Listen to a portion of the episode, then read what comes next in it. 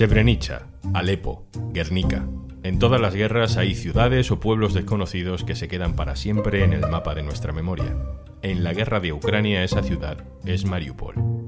Hoy en un tema al día, claves del asedio a Mariupol, la ciudad que obsesiona a Rusia. Un tema al día con Juan Luis Sánchez, el podcast de eldiario.es. Una cosa antes de empezar. Este podcast cuenta con el apoyo de Podimo. Gracias a los suscriptores de Podimo puedes disfrutar de este programa de manera gratuita.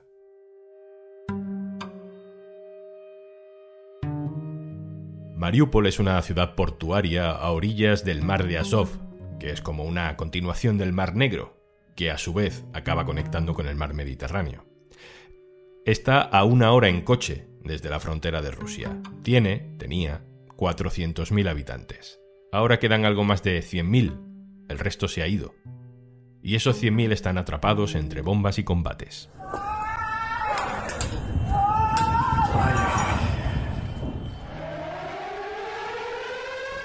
En Mariupol no quedan ya periodistas internacionales.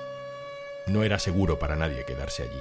La enviada especial del diario.es a Ucrania, Mariangela Paone, ha conseguido hablar con el vicealcalde de la ciudad, le he pedido que nos resuma la conversación. Pues sí, Juanlo, el vicealcalde Sergei Olov no nos ha podido revelar el lugar en el que se encuentra, pero nos ha dicho que está cerca de Mariupol. Uh, in our estimation, about 200,000 citizens is still in Mariupol. So Lleva 20 días sin hablar con su madre y su padre y no sabe si siguen con vida. Pero sigue atendiendo las llamadas porque quiere que se sepa lo que está pasando en la ciudad. La urbe portuaria, sobre como contabas, desde hace días ensañan los bombardeos rusos, ha quedado reducida en escombros. Según nos ha contado Olof, el 90% de la ciudad está destruida. El 90% de su infraestructura y de este 90%, un 30% no se puede reparar con lo cual está totalmente perdido. Según el vicealcalde, hay entre 50 y 100 ataques aéreos cada día, es decir, una bomba cada 15-20 minutos, con combates en las calles del centro entre las fuerzas rusas y las ucranianas. So a lot of damages, a lot of destroyment. City is destroyed. Uh,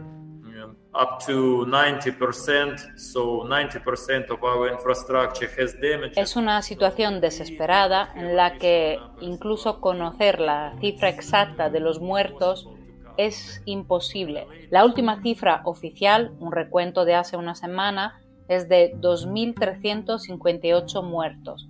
Cadáveres, nos contaba Olof, recogidos en la calle y que han sido enterrados en fosas comunes pero según Olof hay al menos 150 personas que mueren cada día bajo las bombas y la cifra total de muertos podría alcanzar entre 3.500 y 5.000 fallecidos. Y quien no muere en los bombardeos muere también por deshidratación o hambre, porque en la ciudad faltan agua, comida y medicamentos. Gracias, María Ángela.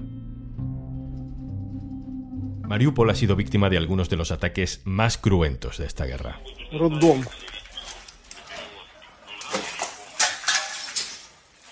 Lo que coloca definitivamente nuestro mapa mental a Mariupol es el bombardeo de un hospital materno infantil. Fue el 9 de marzo. Estamos escuchando a un hombre en el interior de ese hospital caminando entre los escombros, los cristales rotos y por las estancias de un edificio destrozado por el bombardeo.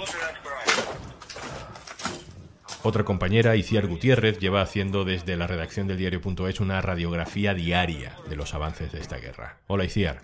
Hola, Juanlo. ¿Qué sabemos de lo que pasó en aquel bombardeo del 9 de marzo, Iciar? Pues lo que pasó lo sabemos principalmente gracias a los periodistas de la agencia P que estuvieron allí. Circularon imágenes del edificio completamente destrozado y vehículos ardiendo y civiles heridos saliendo del edificio. La embajada rusa en Londres publicó tweets calificando las fotos de AP como falsas y afirmando sin pruebas que una de las mujeres embarazadas era una actriz. Después supimos que dio a luz a un bebé. Los periodistas de AP encontraron después a supervivientes en un hospital, algunas con bebés y otras pariendo. Varias personas murieron según las autoridades, incluida una de las mujeres fotografiadas y su bebé. ¿Y por qué Rusia asedia Mariupol? ¿Qué le hace ser una ciudad clave? Mariupol es una ciudad portuaria y uno de los centros más importantes de la metalurgia en Ucrania, por lo que perderla sería un gran golpe para la economía. Y su ubicación también es estratégica para Rusia, porque puede ayudarle a crear un corredor terrestre entre los territorios del este, que están controlados por separatistas prorrusos, y Crimea, la península que se anexionó en 2014. Por otro lado, en Mariupol tiene presencia el batallón Azov, que es de corte ultranacionalista y está a cargo de la defensa de la ciudad, algo que ha sido uno de los ejes principales de la propaganda de Moscú, aunque forman solo una fracción pequeña de las fuerzas de combate de Ucrania. Otro momento que hemos visto casi todos fue el bombardeo de un teatro el 16 de marzo. ¿Qué pasó ahí? Sí, ese día el Teatro Dramático de Mariupol sufrió un ataque que destruyó la parte central del edificio. Las autoridades han dicho que más de mil personas se escondían allí de los bombardeos y las imágenes de satélite nos muestran que fuera estaba escrita la palabra niños en letras grandes, blancas. Se han sacado a algunos supervivientes de los escombros, pero el número de víctimas sigue siendo desconocido y muchos detalles no están claros. ¿Qué técnicas de asedio está utilizando Rusia en la ciudad? Ucrania dice que las tropas rusas han destruido los suministros y las comunicaciones y que el bloqueo es completo. Las condiciones son agónicas. Mucha gente está atrapada sin lo más básico para sobrevivir, como alimentos, medicina, gas o electricidad, en muchas ocasiones soportando temperaturas bajo cero. Eh, y como falta, por ejemplo, el agua corriente, muchas personas han recurrido a derretir la nieve o a utilizar el agua de los radiadores. Iciar Gutiérrez, muchas gracias. A ti, Juanlu. Y para completar este análisis hablamos también con Jesús Núñez, codirector del Instituto de Estudios sobre Conflictos y Acción Humanitaria. Hola Jesús. Hola. En todas las guerras, Jesús, cuando mueren civiles, el ejército atacante suele decir que esos civiles eran escudos humanos, que en realidad lo que había debajo de un hospital o de un centro comercial era un depósito de armas. No tenemos manera de comprobarlo caso a caso, pero sí sabemos que en el caso de ciudades como Mariupol, el ensañamiento con la población civil va un poco más allá. ¿Qué se pretende con este tipo de, ataques que causan tanto sufrimiento a la población? Una vez que Putin ha podido comprobar que el plan A, el de derribar al gobierno y tomar la totalidad del Donbass, no ha salido adelante, hay que entender que desde hace ya dos, tres semanas se ha entrado en una segunda fase que es la de intentar rendir por aplastamiento a Ucrania. Hay una paradoja que hemos vivido ya en otras guerras y es el hecho de que cada vez se utilizan armas más eh, supuestamente inteligentes, más precisas, más operativas en cualquier circunstancia climatológica y sin embargo cada vez se producen más muertes de civiles que habitualmente se tratan de presentar como efectos colaterales. Lo que tenemos que entender de manera clara es que en el tipo de conflictos de hoy y sobre todo cuando entra en juego el control de ciudades, de localidades con población civil desarmada, es entender que la población civil se ha convertido en un objetivo explícito de la violencia. No es evidentemente un accidente, no es algo no deseado, sino que deliberadamente se busca, como digo en este caso, quebrar la voluntad de resistencia de la población para que exija a su gobierno que se rinda ante el castigo que está sufriendo. Creo que Mariupol es un ejemplo, lo hemos visto antes en Alepo, en Siria y en tantas otras ocasiones, por lo tanto, desgraciadamente, un ejemplo más de la decisión que Rusia ha tomado en la medida en la que no ha conseguido sus objetivos con esa guerra relámpago que se produjo en los primeros días de la invasión. Se abre paso en redes sociales Mm, la propaganda rusa, ¿no? Que nos quiere hacer pensar, por ejemplo, que aquella embarazada que todos vimos fallecida en Mariupol era en realidad una actriz y que acusa a los medios de comunicación de mentir sobre todo lo que está pasando en la ciudad. Pero luego hay una parte que tiene, desde luego, una parte de propaganda, pero también una parte de realidad, ¿no? Que es la existencia de este batallón Azov, que es un grupo de extrema derecha que combate junto al ejército ucraniano.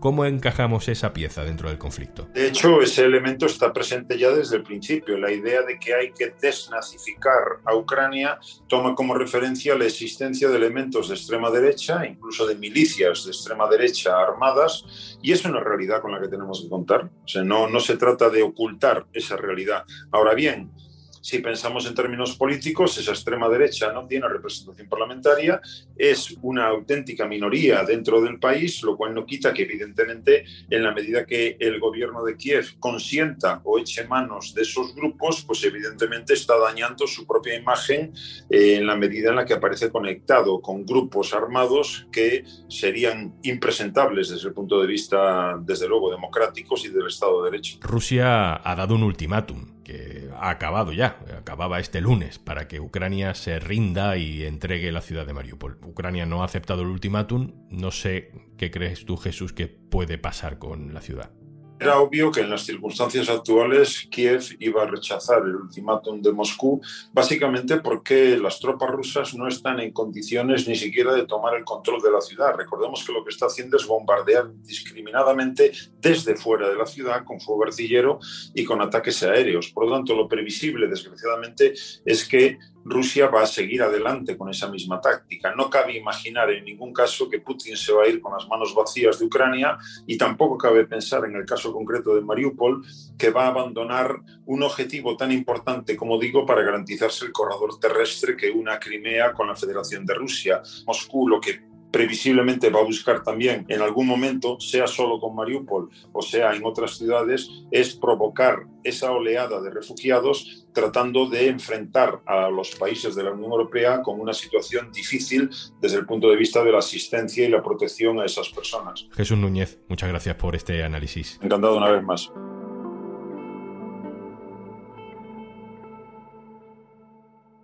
Y antes de marcharnos, ¿Tienes el síndrome de pensamiento acelerado? Ya sabes, es en que la mente está todo el tiempo llena de pensamientos, lo que dificulta la concentración, aumenta la ansiedad y desgasta la salud física y mental. Te ofrecemos la mejor manera de combatirlo. Deja que tu mente se vacíe de todo lo que no necesita y se concentre en lo realmente importante. Entra en podimo.es barra al día y disfruta de 60 días de prueba gratuita para escuchar los mejores podcasts y miles de audiolibros en Podimo. Esto es Un Tema al Día, el podcast del diario.es. También te puedes suscribir a nuestro boletín, encontrarás el enlace en la descripción de este episodio. Un Tema al Día lo producen Carmen Ibáñez y Zascun Pérez. El montaje es de Pedro Godoy. Yo soy Juan Luis Sánchez. Mañana, otro tema.